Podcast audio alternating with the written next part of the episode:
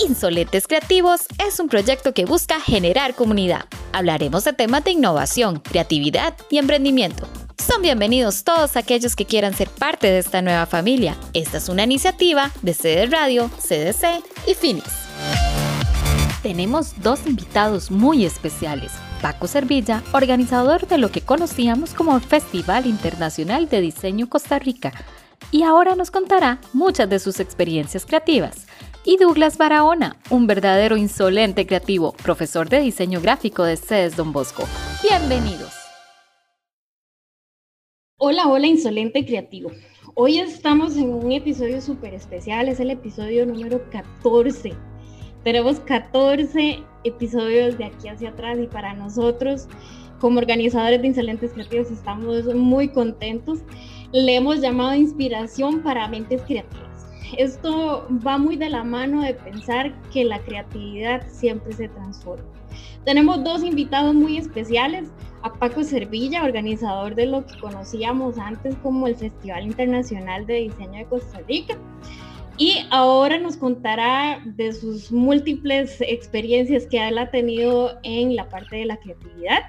Y Douglas Barahona, un verdadero insolente porque él sí es un insolente creativo de verdad innato, es profesor de diseño gráfico de CES Don Bosco y ahorita en este momento le doy la bienvenida a Roge y a Leo, que nuevamente nos encontramos en este episodio. Roge. Hola insolente que nos escucha el día de hoy. Eh, hoy tenemos dos invitados bastante especiales, a Paco y a Douglas, que definitivamente vamos a aprender a inspirarnos de todas las experiencias que ellos tienen que contarnos. Leo.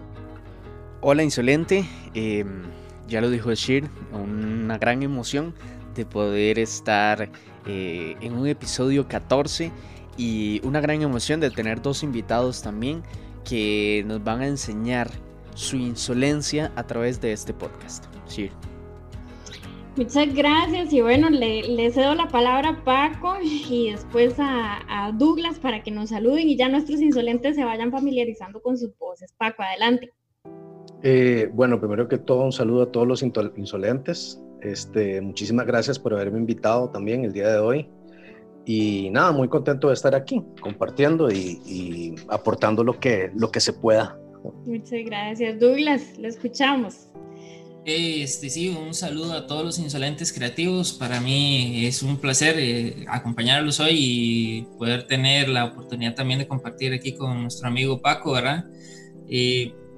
toda una enciclopedia, ¿verdad? Este mundo de, la creatividad y del diseño y que pues ha venido también a cambiar mucho lo que es el, el, el ámbito del diseño en Costa Rica. Entonces, este, Dave, muchas gracias por la invitación. No, gracias a ustedes. Yo creo que es un honor tenerlos a los dos acá. Eh, tengo más de, no, sí, tengo como más de 10 años de conocer a Douglas. Eh, conozco mucho eh, la energía que él tiene. Es bastante chiva tenerlo en un episodio como el que tenemos hoy, donde vamos a hablar de cómo se transforma la creatividad. Y para eso también quiero empezar con la pregunta más importante, creo yo, que del episodio para que la gente entienda y escuche quién es Paco Servilla. Paco eh, es fundador y organizador del FIT. Y eh, a ver si nos cuenta un poquito. Entiendo que fue una idea que se gestó en un año y, para mí la gran pregunta de esto es si es posible y lo que muchos decían que era imposible, ¿cómo fue esa experiencia? Porque fue un año que se gestó la idea y se logró. Cuéntenos, Paco, cómo fue.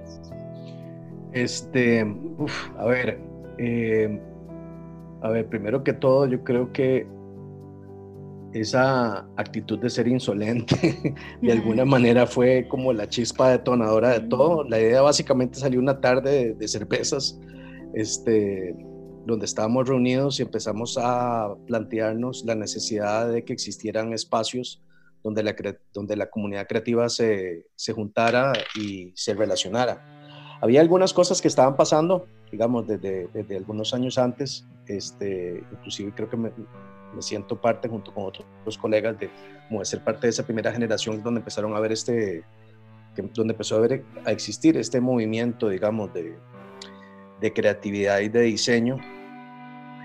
Y, y, básicamente nació sobre todo por eso, o sea, por, por, por curiosidad. O sea, una de las primeras motivaciones era que queríamos conocer a los diseñadores, a nuestros héroes. Esa fue, digamos, de las primeras cosas que realmente nos impulsaron a, a, realizarlo. Obviamente no sabíamos en lo que nos estábamos metiendo, ¿verdad? Pero, pero nació básicamente de eso, de un sentido de curiosidad muy grande y de perseverancia después, de necedad, diría yo. O sea, realmente eh, cada vez que le contábamos a alguien al principio que queríamos hacerlo, todo el mundo decía que eso era imposible de hacer, que no tenía sentido hacer aquí un festival, ¿verdad? Y que traer a la gente era imposible. Y bueno, eh, trabajamos de hecho como un año en silencio, sin decirle a nadie, ni a nuestras familias prácticamente este, que era lo que estábamos haciendo, eh, hasta que se dio. Básicamente todo lo que pasó, duramos más o menos como un año y medio, como en todo el tema de la organización. Eh, ¿cómo, ¿cómo, fue que se, que se, que se hizo todo? Es, es, ciencia ficción, básicamente. Nadie podría creer, digamos, las cosas que, que atravesamos, digamos, en ese momento. Por ejemplo, me acuerdo que para, el primer, eh, para la primera edición queríamos traer a Paula Scher, que es una diseñadora de gigantesca. Entonces, este, le mandamos un correo, esto es como una pequeña anécdota, le mandamos un correo y bueno, obviamente nunca nos contestó. Entonces empezamos a llamar a Nueva York, a Pentagram, que es la oficina de ella, todos los días, como durante un mes hasta que nos hicimos amigos de la secretaria. Y entonces era tanta la insistencia que ella nos conectó con, con asistente del asistente, de Paula. Entonces ahí fuimos pasando, hasta que finalmente este, ella dijo que sí venía, y no solamente que venía ella, sino que venía Simur Swast, que es uno de los fundadores de Pushpin Studios, que es uno de un estudio de los más icónicos de, de la historia del diseño gráfico. Y, y, entonces a partir de ahí, digamos, como que todo fluyó más fácil con los otros diseñadores, porque lo primero que preguntan siempre es quién más va. Y entonces ya uno decía Paula Scher y ya eso era de un carnet al Olimpo. Todo el mundo quería venir. Sí, claro. El, el, tema de las referencias, ¿verdad? Cómo es importante esto de, de ser referido por, por, gente conocida, ¿verdad? Para poder llevar a cabo un festival como este. ¿Y, y cómo hiciste para, para que eso saliera? Porque a ver, bueno, yo no me imagino, por ejemplo, enviándome una, enviándole una invitación a Big, por ejemplo, que, que diga, vamos para allá. ¿A quién? ¿A, a sí, correcto, a. Bueno, en el 6, eh, en el 6 nosotros le mandamos la invitación a Bjark y él confirmó. Esta es otra pequeña anécdota. Y faltando una semana para el festival, este, nos canceló y obviamente venía gente de otros países a verlo y todo. Yo me acuerdo que iba para una entrevista de radio y casi me estrello cuando me llamaron. Me dijeron que no, que no venía. Y me acuerdo que, que le dije a, a, mi socio en aquel momento, yo le dije, ma, llámese ya a Nueva York, dígale a este cabrón, o sea, que, que, mande, un, que mande algo, o sea. Entonces, este, al final mandó un video, que de hecho lo tengo, nunca nadie lo ha visto, de disculpándose con la audiencia de Costa Rica por no haber podido venir al festival. Y, y vino su socio, que era este, Leon Ross también, que dio una charla impresionante. Uh -huh. Para este vino Mamani, también Freddy Mamani, que es un monstruo de la arquitectura eh, eh, de Bolivia. De Bolivia, sí. Y, y entonces de, fue, es muy loco porque tengo fotos con Leon Rusty y Freddy Mamani al mismo tiempo hablando sobre cualquier cosa. Entonces es como, no sé, ha sido toda una experiencia. O sea, es, fue, es, era completamente surrealista las cosas que me pasaban realmente. Sí, claro. de, de, hecho, te preguntaba porque eh, eh, casualmente para ese año del FIT yo estaba en la última etapa de arquitectura en la Latina. Y me acuerdo cuando ustedes fueron a, a, hacer una charla y de hecho regalaron entradas para el FIT y eso era una locura, todos los compas que queríamos ir y todo el asunto. Y cuando nos dieron la noticia que venía el asistente de viaje, yo dije, madre, sí, sí, pero sí, ¿por qué? ¿Por qué dices que no? Todos queríamos verlo. Sí, él, eso fue porque él había ganado un, un, premio muy importante por un estadio, no me acuerdo qué fue la, la cosa, pero pero sí, o sea, lo bueno es que tengo el video, tal vez en algún momento mis años lo, lo, pase. Claro, claro. Este, yo creo que lo que la, el insolente que nos escucha, yo quisiera que de verdad tengan como la, la visión de lo importante que es el FIT, bueno, yo me acuerdo que Douglas era uno que, que siempre llegaba con aquella emoción y bueno, Douglas se movía un montón para tratar de llevar a los estudiantes, ¿verdad? Entonces, Douglas, cuéntenos para escucharlo, porque si no, entonces no lo escuchamos y la gente no me va a creer que usted es un intenso. Entonces, cuéntenos a ver cómo conoció usted el FIT, cómo conoció usted a Paco, porque gracias a ustedes que tenemos a Paco hoy acá. Bueno, este, a mí me pasa como le pasó a Paco con los, con los este, invitados que él hacía, pero a mí con la versión con Paco. Yo este, llego al FIT la primera vez, eh, me acuerdo que fue para el gimnasio nacional, que Paco cuenta que eso fue para él toda una experiencia ahí, ¿verdad? Intensísima. Eh, yo estaba casi que en depresión porque no había podido encontrar entradas para ir, ¿verdad? bueno, en eso me dice eh, Marcel, el profesor de, diseño, que él, tenía este, dos entradas y este, me dice que si, que si las quería aprovechar yo, entonces dije, obvio que sí, voy a querer, ¿verdad? Ir. Entonces, recuerdo que me llevé un estudiante conmigo a, a la actividad y pues quedamos, ¿verdad? Impactados. Después de ahí empezamos a poner en práctica un montón de cosas que vimos que estaban pasando ahí, ¿verdad? Porque fue, es un momento en el que me doy cuenta de que lo que está pasando es algo que necesitábamos que pasara en Costa Rica para que nos hagamos una idea el diseñador, el diseñador gráfico como tal en Costa Rica eh, todavía tiene un poco ese estigma, pero en aquel entonces era muy marcado, que incluso la parte de nosotros ni siquiera la cobraban en los trabajos. Nos hacían mucho de lado y nos tenían ahí como cualquier este, empleado más, ¿verdad? Este, y di, pues no, ya me doy cuenta que definitivamente el diseño es algo que va más allá y que no es solo una, este, o sea, que no es solo una, un, trabajo, que no es solo una profesión, sino que se puede mezclar con otras profesiones y con, otro, con otros caminos y otros estilos, ¿verdad?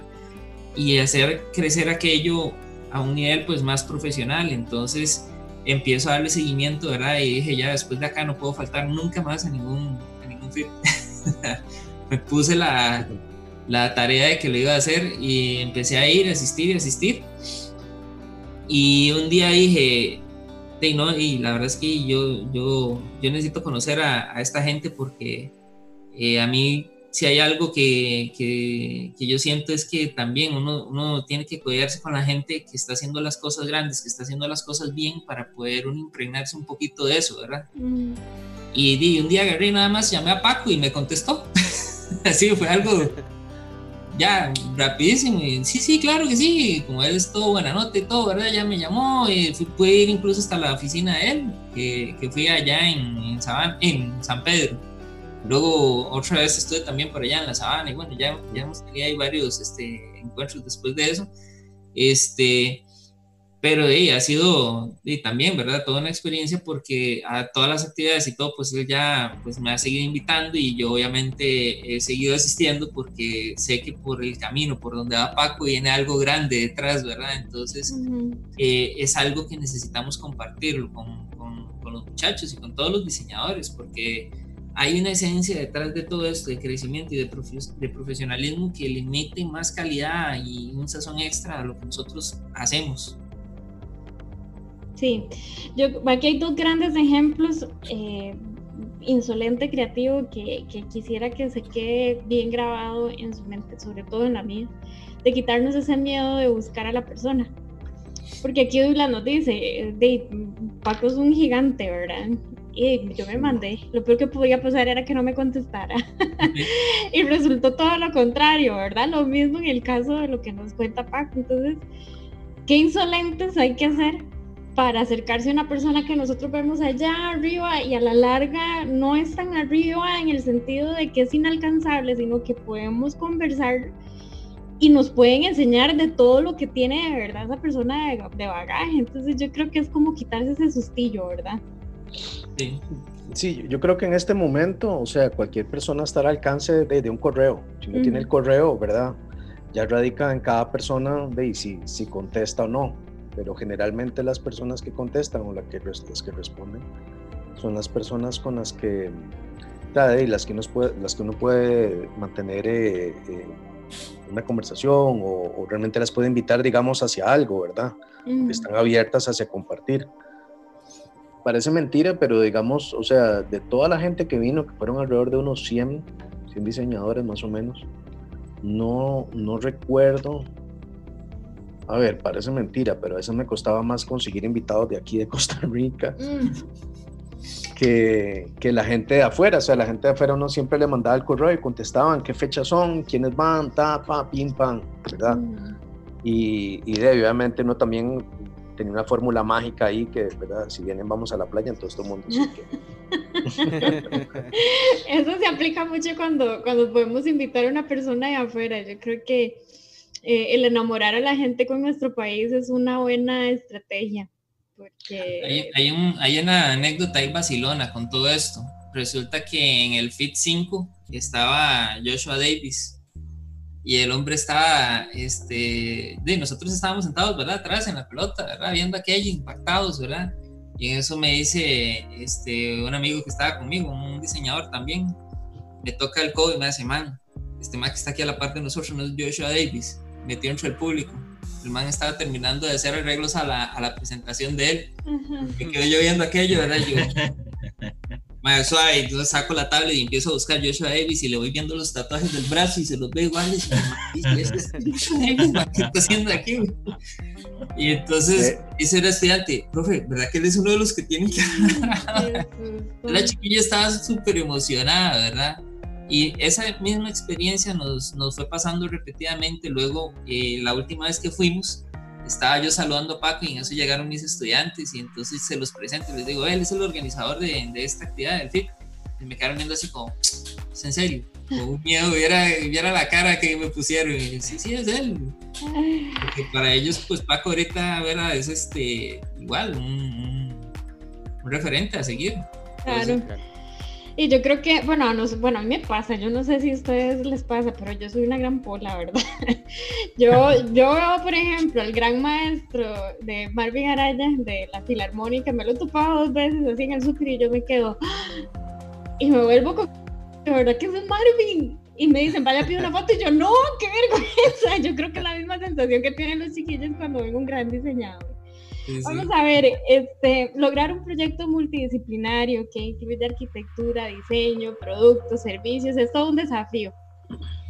Em, pero un gran ejemplo de esto es Pupila Studio, el FIT, y ahora em, dice presente eh, el CID, ¿verdad? El, el, CID, que también me lo menciona mucho tú, ¿Cómo se logran esos contactos? ¿Cómo se llevan a cabo tantos proyectos que tienen que hacer con tantas disciplinas? Paco. A ver, yo creo que eh, esto fue algo obviamente que aprendí, digamos, a través de los años también con el festival. A ver, para mí sí hubo como, como un pago de todos los años, digamos, que hice el festival, fue tener la oportunidad de hablar con tanta gente tan increíble o sea, irme de paseo con ellos, o sea, pasar tiempo con esta gente. Y una de las reflexiones que hice a través del tiempo era que el diseño simplemente es una herramienta. Es una herramienta para cambiar realidades y para resolver problemas, no importa la manera en que usted lo enfoque.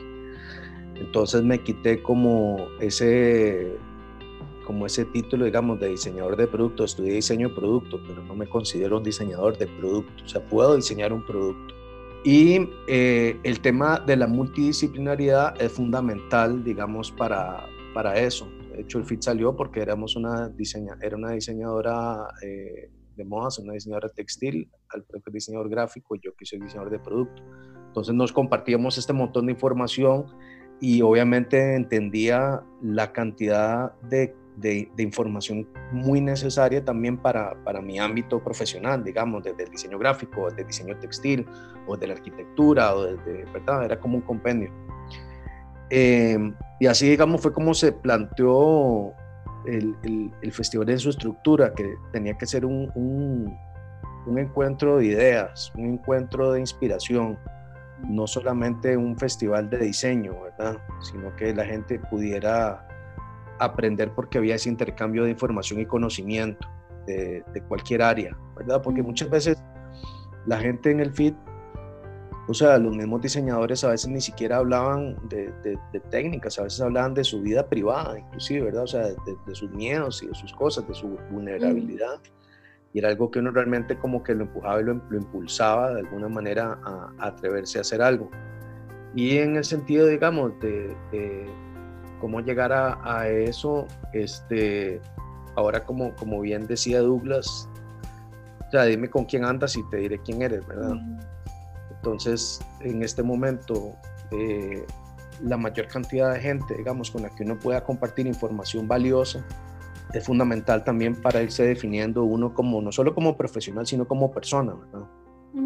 Entonces yo creo que es algo que, que, que, es indispensable en este momento, ¿verdad? Eh, de, a ver, Paula Scher decía que en este momento es más importante tener un, un mar de conocimiento de un dedo de profundidad que conocer solamente sobre una cosa profundamente. Porque la innovación en sí nace de la capacidad que tenga alguien para conectar ideas que no están conectadas, para que pueda hibridar conceptos, para que pueda hibridar este, eh, disciplinas. Entonces ahí es donde empieza a haber una evolución de alguna manera, ¿verdad? Entonces yo creo que, que o sea, por un lado el tema, el tema de, la multidisciplinaridad, o sea, yo, a ver, el, diseño ya yo no lo, no lo, no lo veo como, como diseño gráfico, diseño producto, ¿verdad?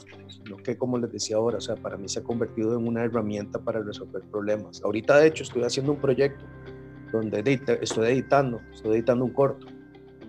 Eh, nunca lo estudié, pero, pero lo que he ido aprendiendo a través del tiempo, de alguna manera, ¿verdad? Como que me ha ayudado a, tener esas herramientas de, lógica y creativas para, para saber dónde tengo que poner pausa.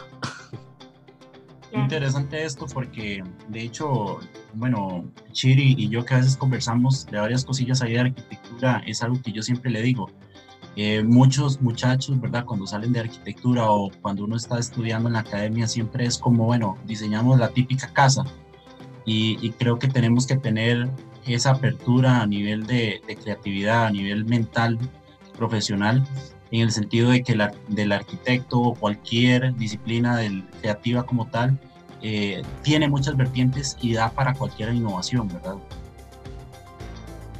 Sí, este, a ver, yo creo que ese ha sido una gran, eh, un gran fallo en general de la academia y sobre todo de, las universidades. A ver, si uno piensa en la educación, básicamente venimos de un modelo victoriano, ¿verdad? O sea, kinder, escuela, colegio, o sea, todo el mundo producción en serie sabiendo lo, la misma carajada, cuando no necesariamente todos tenemos las mismas habilidades o los mismos intereses.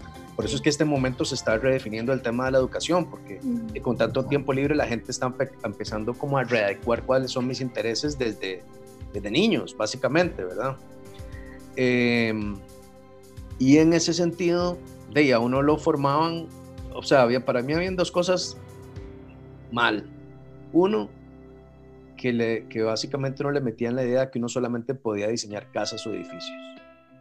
Si estudiaba arquitectura o si estudiaba diseño de producto, usted solamente puede diseñar productos y solamente puede diseñar stands y toda esta cuestión cuando eso no es así, vuelvo a lo mismo, el diseño es una herramienta, es una metodología, es un proceso que si usted lo entiende puede diseñar, o sea, tiene las bases para resolver un problema.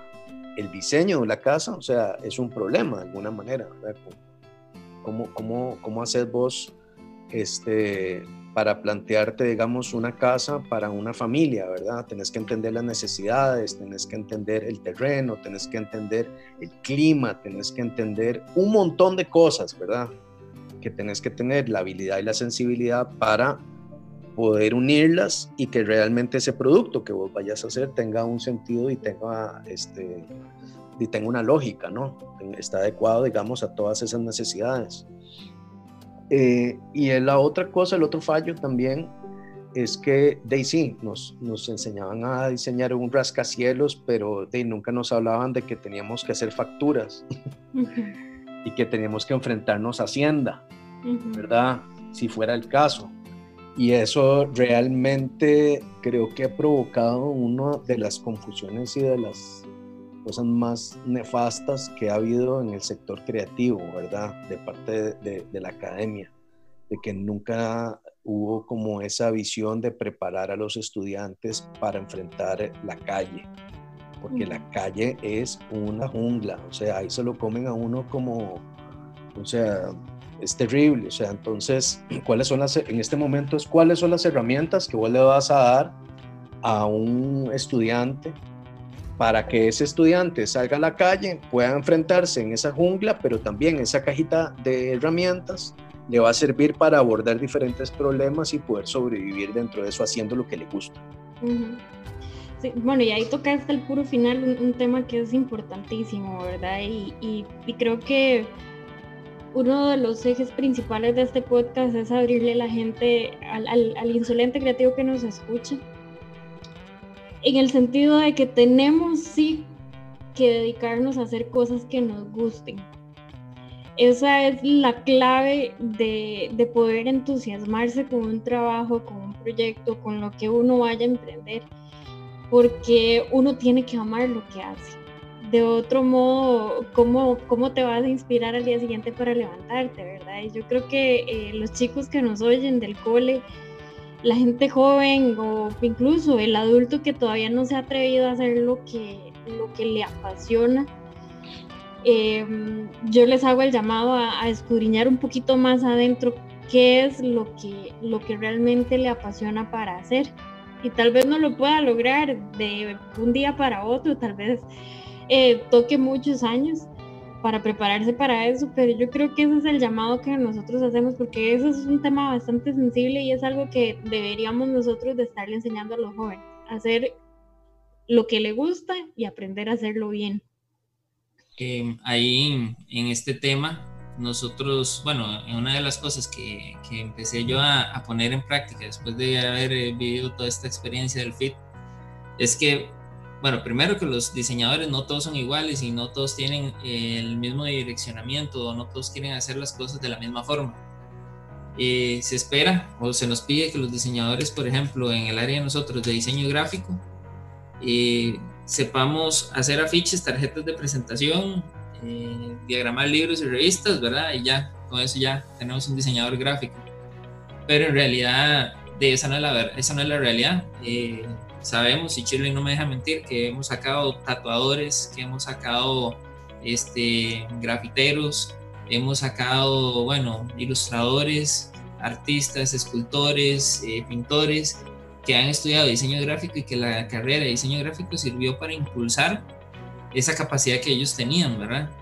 Entonces, eh, ha sido un cambio en el paradigma, en lo que es la enseñanza, para que ellos pues puedan ir este, investigando esa, esa parte. Ahora usted dice, ¿y cómo hizo para enseñarles a tatuar? Bueno, en realidad no pude hacerlo directamente en el aula porque usted sabe que me hubieran guindado, ¿verdad? Las orejas padres, llevo las herramientas ahí, pero bueno, no sé si ustedes se dieron cuenta que hubo un tiempo que yo compré todo el equipo y todo para ir aprendiendo en la casa y lo que iba haciendo era que les iba explicando cómo era que era el asunto y ellos ahí se montaron en, varios casos de, de, esa, de ese aprendizaje y pues hoy en día pues tenemos ya varios diseñadores que se convirtieron tatuadores y que les va súper bien con eso, ¿verdad? Es más de un tatuaje. Deberían, ¿verdad? Yo les he dicho que tengan precio, por lo menos. Unos, retoquecillos por ahí, pendientes y, ¿verdad? Y, el asunto, pero bueno, ahí. Eh, esto que dice Douglas es bien importante y se liga mucho con lo que nos decía Paco. Eh, ser agentes de inspiración de gente joven y de cualquier persona es, es bien eh, bueno mientras lo que usted está enseñando obviamente sea positivo. Douglas y Paco son agentes de inspiración para muchas personas y yo creo que seguir eh, a personas que nos enseñen a, a ser em, personas que sean de inspiración y a veces somos inspiración y ni siquiera nos damos cuenta. Paco, cuéntenos, proyecto Barrio, ¿qué es? Usted es fundador y codirector de ese proyecto. Quiero saber qué es porque estuve leyendo un poquito y se sale un poquito de, de, lo que usted venía haciendo, ¿verdad? Porque incluso tiene que ver con, con, arte culinaria, me parece, y es un poco de, transformación de cultura tica.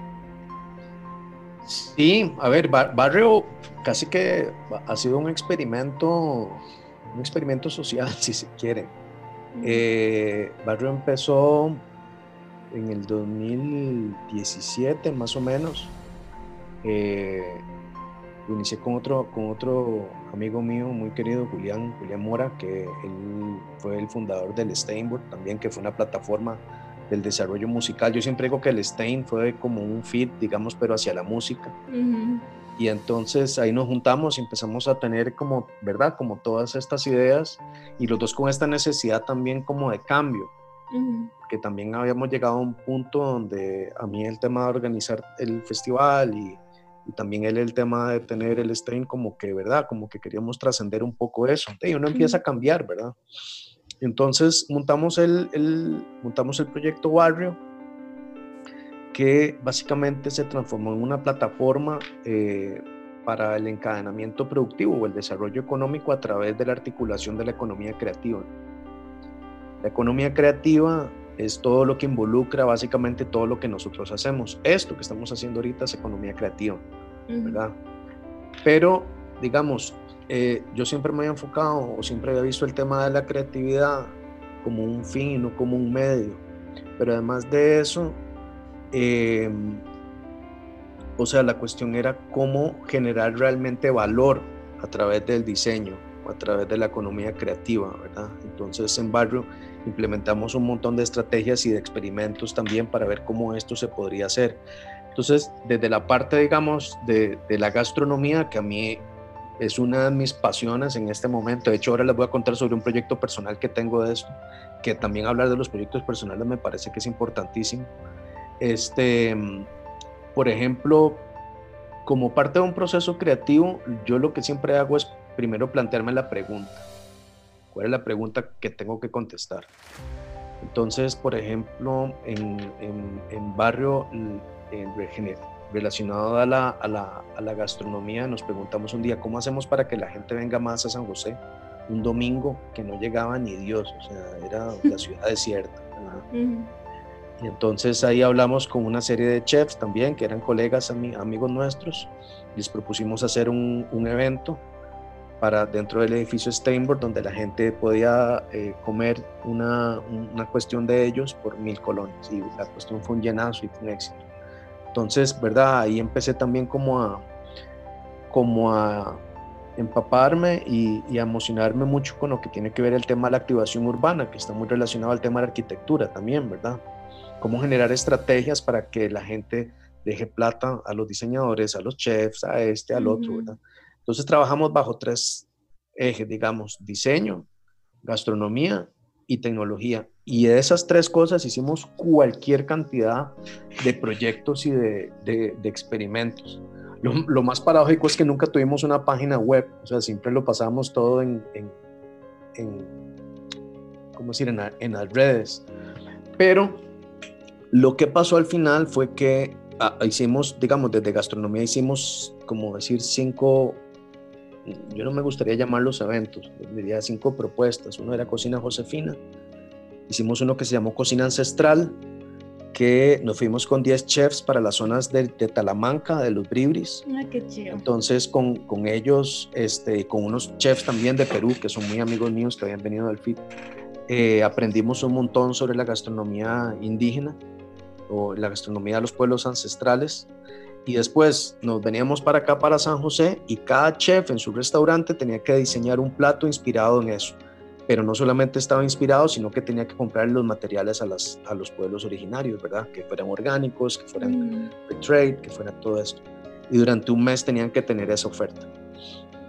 Y toda esta serie de iniciativas, por eso, ¿verdad? O sea, como una cosa lleva a la otra, el BID el año pasado me invitó a participar en un proyecto que, que para mí, digamos que de alguna manera como que fue una comprobación de este montón de demencias, ideas que tenía en la cabeza, ¿verdad? que se llamó Con Sabor a Puerto, porque era diseñar un paseo gastronómico en Punta Arenas. Mm, ¡Qué chido! Y, em, y claro, de, digamos que por sus mismas eh, circunstancias, de, era, era un, ¿verdad? un poco como llegar al oeste, o sea, la gente estaba realmente enojada, ¿verdad? Por el tema de la pesca, o sea, había, había mucho resentimiento, había mucho enojo. Me acuerdo que la primera reunión que hicimos este, de los restauranteros casi que llegaron a reclamarnos, ¿verdad? O sea, fue, fue como un proceso también de ir trabajando con ellos para codiseñar y coejecutar un proyecto. Entonces, después de cinco meses que dimos capacitaciones a esta gente de, de diseño, por ejemplo, de redes sociales, de, de innovación gastronómica, de un montón de cosas, hicimos un festival que se llamó Con Sabor a Puerto, con un montón de actividades de activación cultural y la economía de Punta Arenas en ese fin de semana, que fuera un evento masivo como un concierto, creció más o menos un 70%.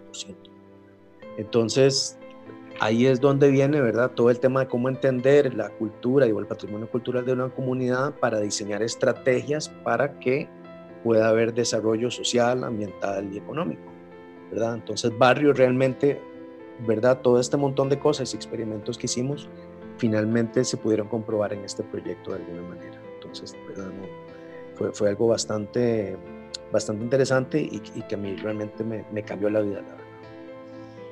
Paco, y ahorita, ese proyecto, ¿cómo, ¿cómo está, digamos, en medio de todo este tema? En medio de todo este tema, de como todo, ¿verdad? Todo, todo cambió porque, bueno, mi socio, eh, él es un economista, de hecho, y trabajó, uno de mis socios, somos tres, este, se fue para Perú, quedó atrapado allá. Y entonces ahora se fue a vivir a España, o sea, está, está trabajando para el BIT, de hecho. Mm. Pero se fue para España, entonces, ¿verdad? Todavía no sabemos. Igual yo estoy trabajando en algunos proyectos acá y mi otro socio también tuvo una bebé y toda la cuestión, ¿verdad? Esto ha venido también como a, como a de alguna manera redefinir un montón de cosas, ¿verdad? Mm. Pero eh, pero sí, digamos, de todo lo que uno va haciendo le va ayudando. Por eso digo yo que me he vuelto experto en hacer cosas que no sé hacer. Porque ahorita, por ejemplo, estoy haciendo un proyecto que tenía que ver con generar contenido alrededor de la alimentación de diferentes lugares de Costa Rica. Son cortos, son cortitos de, para, para redes. Entonces, igual estuve con los bribris otra vez, estuve con la gente del avenado y entender su cultura y entender su cocina y entender sus costumbres y cómo sacar información de eso para comunicarle al mundo, ¿verdad? Que no somos, no somos famosos necesariamente por nuestra gastronomía o por nuestros chefs o por nuestra receta, pero lo que tenemos aquí es único en el mundo. Entonces la idea es tratar de comunicar eso, ¿verdad? Explotar lo que tenemos, me parece que es explotar lo que somos, o sea, y no lo que queremos ser, porque realmente de ahí es donde viene el tema de, este, de cómo somos únicos, ¿verdad? O sea, dejar, dejar de ver para afuera y vernos para adentro, porque lo que tenemos adentro es lo que nos puede hacer grandes afuera. Bueno, eso es bien importante, ¿verdad? Creérnosla, porque creo que es parte de, de, de esa a veces que eh, tenemos como ticos de que nos bajamos mucho el piso, de no creernos que tenemos grandes capacidades, grandes habilidades y entonces admiramos lo que hay afuera, pero y todo lo que nosotros podemos hacer, eso es, para mí es bien importante dejarlo claro hoy. A ver, o sea, em, como digo, o sea, nuestras fortalezas realmente vienen desde vernos hacia adentro y lo que somos como cultura, como comunidad, como país. Y si eso lo entendemos y lo sabemos comunicar, y realmente podemos llegar a, podemos llegar a lugares que ni, nos imaginamos, por ejemplo. Por ejemplo, un ejemplo de esto es Mr. Maskin. Mr. Maskin se convirtió en un ícono de, la gráfica popular costarricense, ¿verdad? Si Mr. Maskin tal vez no, no, no, se hubiera contado la historia de él, de, posiblemente hubiera pasado desapercibido y ahorita también afuera la gente lo toma, lo toma en cuenta de que realmente es un referente. ¿Por qué? Porque hizo algo único, porque hizo algo diferente, porque hizo algo nuestro. Y eso es al final la esencia que uno tiene que tener para poderse proyectar hacia afuera, ¿verdad? Sí, claro. Nosotros eh, con los muchachos tenemos constantemente esa, esa lucha. Eh, vienen muchachos con unos talentos muy grandes. y algo que, que, usted dice, esto está fuera de serie y debería estar en otro país, ¿verdad? Siendo explotado, ¿verdad? En, por grandes casas comerciales, eh, qué sé yo, un Marvel o un Disney o algo así, ¿verdad?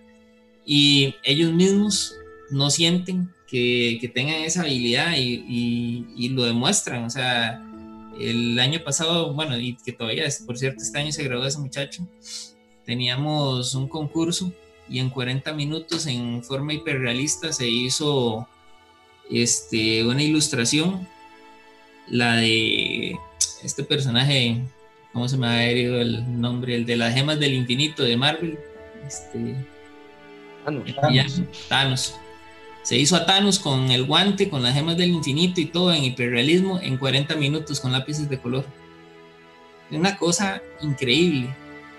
Y, y pucha, eh, él, es así muy tímido, muy pasivo y todo. yo digo, pucha, si supiera, si entendiera el nivel del talento que tiene, es para que, para que lo estuviera ¿verdad? explotando y enviándole ya su currículum, como hizo uno de los invitados que tuvieron ustedes, este, un español que decía que se iba, se, se les paraba y les escribía con grafiti afuera del, del estudio que les ponía la dirección de él para que revisaran los trabajos de él en la página, que hasta que llegó el punto en que se cansaron y lo tuvieron que llamar. este se me da el nombre. Él, ese es un muchacho que debería estar en algo así. Y yo sé que fijo si lo llaman porque tiene esa habilidad, ¿me entiende? Ellos todavía como que no se lo creen. Eso, eso de verdad eh, es, algo que hay, con lo que hay que luchar nosotros con nuestros muchachos para que ellos de verdad se la crean porque de verdad tienen la habilidad, tienen el talento y tienen la energía para hacer eso y, un montón más. Lo que pasa es que no, no, no se lo no, se no lo entienden, no se la creen. Y nosotros grandes tenemos que aprender a decirle a ellos y enseñarles que pueden hacerlo. Dale, Roger. No, de hecho eso es algo que viene más allá del tema creativo. Creo que es un tema de la cultura tica y yo soy muy crítico de, de todo eso que escuchamos de que el tico, de que chiquitico, de que pobrecito, de que, ¿verdad? Y como que se le empieza a excusar a las personas de que si no, no sé, tienen algún problema y que, ay, venga, papito, y desde que somos chamacos, ¿verdad? Y, yo creo que somos, sí, tenemos toda la, la capacidad cualquier otra persona del mundo. Entonces creo que es un tema de creernos, de saber que tenemos la capacidad, de que podemos, de que está en nuestra mente y nadie más. Entonces, sí, eh, creo que es algo que debemos de ir cambiando, pero desde las generaciones eh, nuevas, ¿verdad? Y en todos los ámbitos, no solamente... Hubo, un proyecto, perdón, que hicimos hace años, no sé si Chile bueno, lo recordará, la primera vez que hicimos la, el arreglo del edificio de diseño, que lo tuvimos que redecorar todo. Fue un trabajo que en total costó 17 millones de colones ese trabajo los estudiantes se pusieron a la tarea de conseguir el patrocinio para poder hacerlo y, pintarlo y todo. Y bueno, te puedes imaginar, ¿verdad? Todas las trabas y todo el proyecto que aquello fue, ¿verdad? Porque de, estorbamos en todos los aspectos, educativo, en espacio, en, bueno, un montón de cosas. recuerdo que hubo quien hasta una vez este, me lanzó un, un comentario diciendo que, que, que, qué barbaridad yo y ponerme en esas, este, que qué ejemplo estaba dando porque salí pintado, pero pintado porque había que socarlo, porque estábamos contratiempo había que pintar una base blanca y, y agarré el ruido y me puse con los estudiantes a darle, ¿verdad? Y parecía que me había caído nieve encima de, la cantidad de pintura que me cayó. Bueno, aquello fue eh, colosal, pero al final el proyecto se logró y después se replicó tres veces más. O sea, que quiere decir que sí gustó que a pesar de todo lo que pasamos, se logró montar una estructura y se siguió un modelo y, pues eso inspiró a, otros profesores a seguir haciendo lo mismo para mejorar, porque ya se dieron cuenta que eso ayudaba a mejorar. Los estudiantes que salieron de esa generación, uno incluso eh, pintó una de las avionetas de Nature Air, ya, perdón, ya mandé un, patrocinio ahí, sin querer. Tranquilo. Este, y también pintó una de las palomas del Peace Parade. Y por ahí también hay otra artista, ¿verdad?, que hace este, trabajos de, hiperrealismo este, con pirografía, que es una locura, que bueno, María José, que también la han haber visto por ahí. Eh, y así se puede salir, salieron un montón de diseñadores de, de ese grupo y personas que están trabajando ahorita en publicidad y que están haciendo cosas todavía más grandes, ¿verdad? Porque y seguro las mantienen ahí de callado, no sé, pero eh, eso, eso motivó a que se despertara en ellos ese, ese aspecto, a eso les llamaba yo una locura retadora. Eh, después me di cuenta que hay un sistema pedagógico en Europa que, se, que tiene que ver con los retos, con la educación basada en retos. Y sucedió eso, que exactamente lo que estábamos poniendo, el ser un reto tan alto que era, parecía inalcanzable, pero que ellos con toda la energía que tienen lo lograron, ¿verdad? Además estamos hablando como de 31 muchachos de, de 18 años, ¿verdad? ¿Cómo no van a tener la energía, ¿verdad? Para desarrollar esos proyectos. Claro. Más que uno ahorita. Ahorita yo em, quisiera ir ya como cerrando el tema, quiero decir dos cosas. Primero, algo que nos mencionó, una persona que nos mencionaba Paco, que es Mr. Masking, búsquenlo por favor, se llama Gerardo Picado. Em, él sin saber creó un tipo de, de, rotulado que todo el mundo lo tiene que ver en San José y si ustedes ven las fotos de los trabajos de él, ustedes dicen, mira, este, porque se reconoce, ¿verdad? Se ven sodas, se ven negocios eh, a lo largo de todas las calles de, San José, sobre todo, me parece. Entonces busquémoslo porque eso es parte de lo que decía Paco, rescatemos lo que somos, porque eso es lo que somos. Y de lo que decía Douglas, este, siempre van a haber agentes, y le voy a decir agentes y personas que nos van a llamar a desertar de las ideas que tenemos. Estas son las notas creativas del podcast de hoy. Paco Servilla, un gran maestro de la creatividad y organizador del FIT, nos explica la maravilla que es explotar en ser creativos todos los días. Usar referentes creativos para motivarnos a trabajar en proyectos nuevos y que nos hagan muy felices. Animarnos a tocar puertas que creemos que están muy lejos nos permiten alcanzar metas muy grandes. Ser insolente nos enciende chispas para lograr cosas increíbles. No desertemos de esas ideas. Tenemos dos grandes invitados hoy que nos están enseñando a que tenemos que brincarnos esos gigantes. Entonces, em, en este momento los invito, eh, primero a Paco y después a Douglas, a que hagan un cierre de de lo que podrían ustedes llamar al insolente que nos escucha, a brincarse sus gigantes, a seguir agentes positivos y a lanzarse a grandes proyectos porque estamos para más. Paco. Em, bueno, primero que todo, yo creo que, que algo que, que, es importante y sobre todo en este momento, ¿verdad? Tan, tan, tan complejo como lo hablábamos ahora, y que ahora lo mencionamos, es la cuestión de hacer proyectos personales.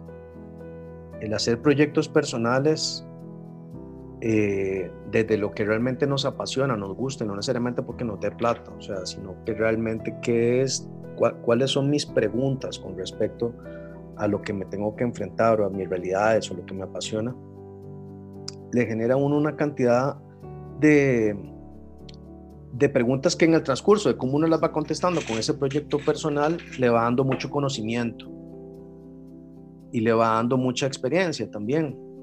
Pero en este momento, si hay algo importante para poder trascender, digamos, y para poderse diferenciar, es cómo abordamos nuestra cultura para poder comunicar ese tipo de cosas. Entonces, o sea, les puedo contar, por ejemplo, ejemplos de, gente o de proyectos. Ahora mismo, de hecho, ahora que me, me acabo de acordar, hace en el 2013 hice un proyecto con unos estudiantes eh, del Parque de la Libertad del CETAF que me invitaron a dirigir un, un, corto. Y me acuerdo que lo hicimos, es un corto de animación en 3D, que todos los personajes estaban basados en las piezas del Museo de Oro del, del Banco Central, todas las piezas precolombinas.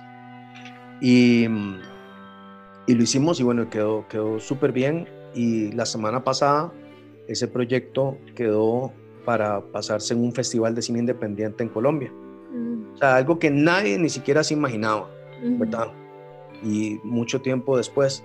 Pero precisamente una de las cuestiones, me imagino que por las que fue también como, como escogido es por, porque los diseños no se habían visto en, ¿verdad? en otros lados, tal vez porque vienen desde algo que es nuestro, porque vienen desde algo que es original, ¿verdad?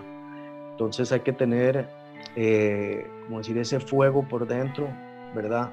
Para poderse uno apropiar de la cultura y expresarla, y eso nos puede llevar a lugares inimaginados. Y después de, de hacer oídos sordos también cuando, cuando nos, nos quieren frenar, ¿verdad? Porque al final de cuentas, este, hay gente que definitivamente es, es como un lastre, ¿verdad? Entonces a veces tenemos que saber romper con esas cadenas y romper con esos grilletes y, y de arriesgarnos, que al final de cuentas, de, para eso es esta vida, ¿no? Douglas. Eh, bueno, yo lo que les tengo que aportar sería eh, que todos los proyectos, no hay ningún proyecto imposible, eh, no hay proyectos imposibles de alcanzar, solamente proyectos que vamos a tardar un poco más de tiempo en lograr, pero si nos juntamos con las personas correctas, ciertamente los vamos a alcanzar. Para que pongamos mucha atención, ¿verdad? Como decía Paco, hay gente que son lastre, hay gente que de verdad nos va a ayudar a alcanzar nuestras metas.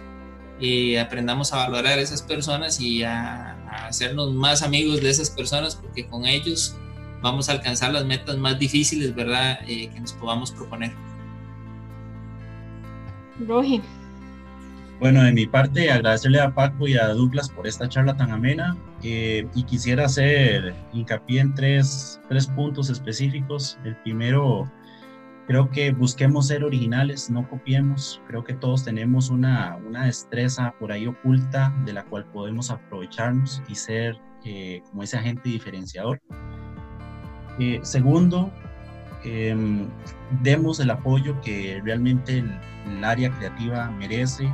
No, si usted conoce a una persona que es diseñador eh, gráfico, etcétera, eh, trate, de apoyarlo, no le pida cosas gratis, ¿verdad? Que eso inicia desde nuestro más cercano amigo o compañero o compañera que se dedica al área del diseño y tercero, eh, construyendo sobre lo que están eh, comentando, de que hay muchas personas que son lastre y, que llegan a, hacernos como esa zancadilla en nuestros proyectos, que siempre recordemos de que cuando te digan, y, eso cierro con una frase que me gusta mucho, que es, cuando te digan que, no puedes, ¿verdad? O que algo no sirve, recuerda que están hablando de sus limitaciones, no de las tuyas. Leo, te escuchamos. Bueno, Rogelio me robó esa última frase que a mí me fascina. Porque es cierto, cuando a veces nos dicen, es que eso no se puede, es que hablan de su experiencia.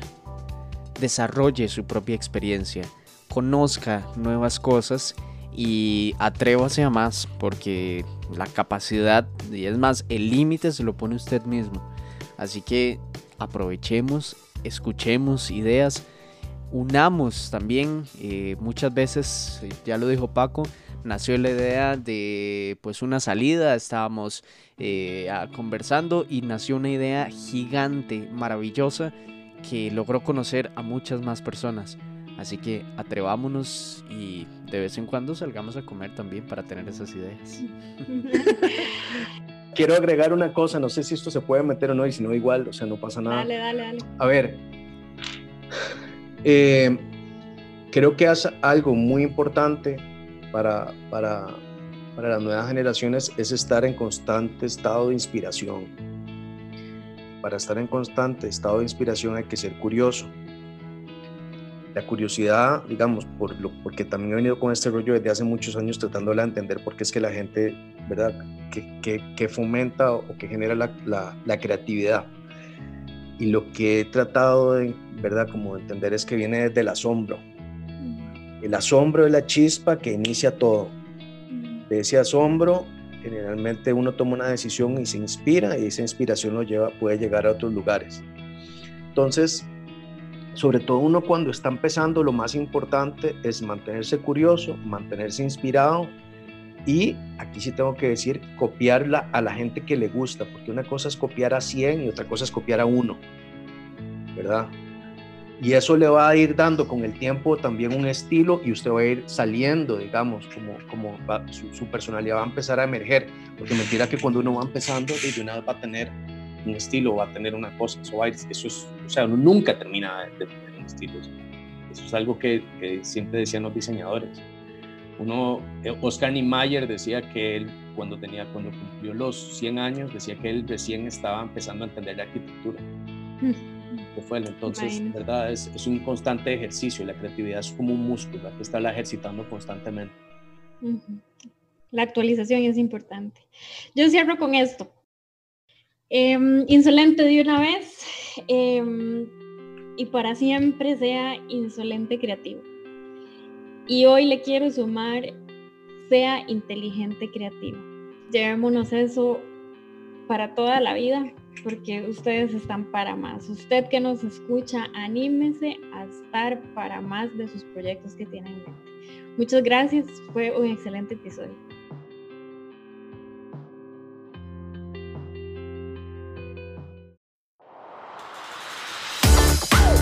Último episodio, sí, pero es solo el final del comienzo. Es el cierre de una temporada cargada de muchas emociones y para ello hemos invitado a Sebastián Hernández.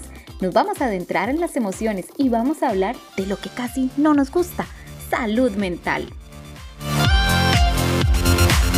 Insolentes Creativos, una comunidad de creativos. Puedes ponerte en contacto con nosotros en cdesradio.cdesdonbosco.ed.cr o al WhatsApp 7037 2162.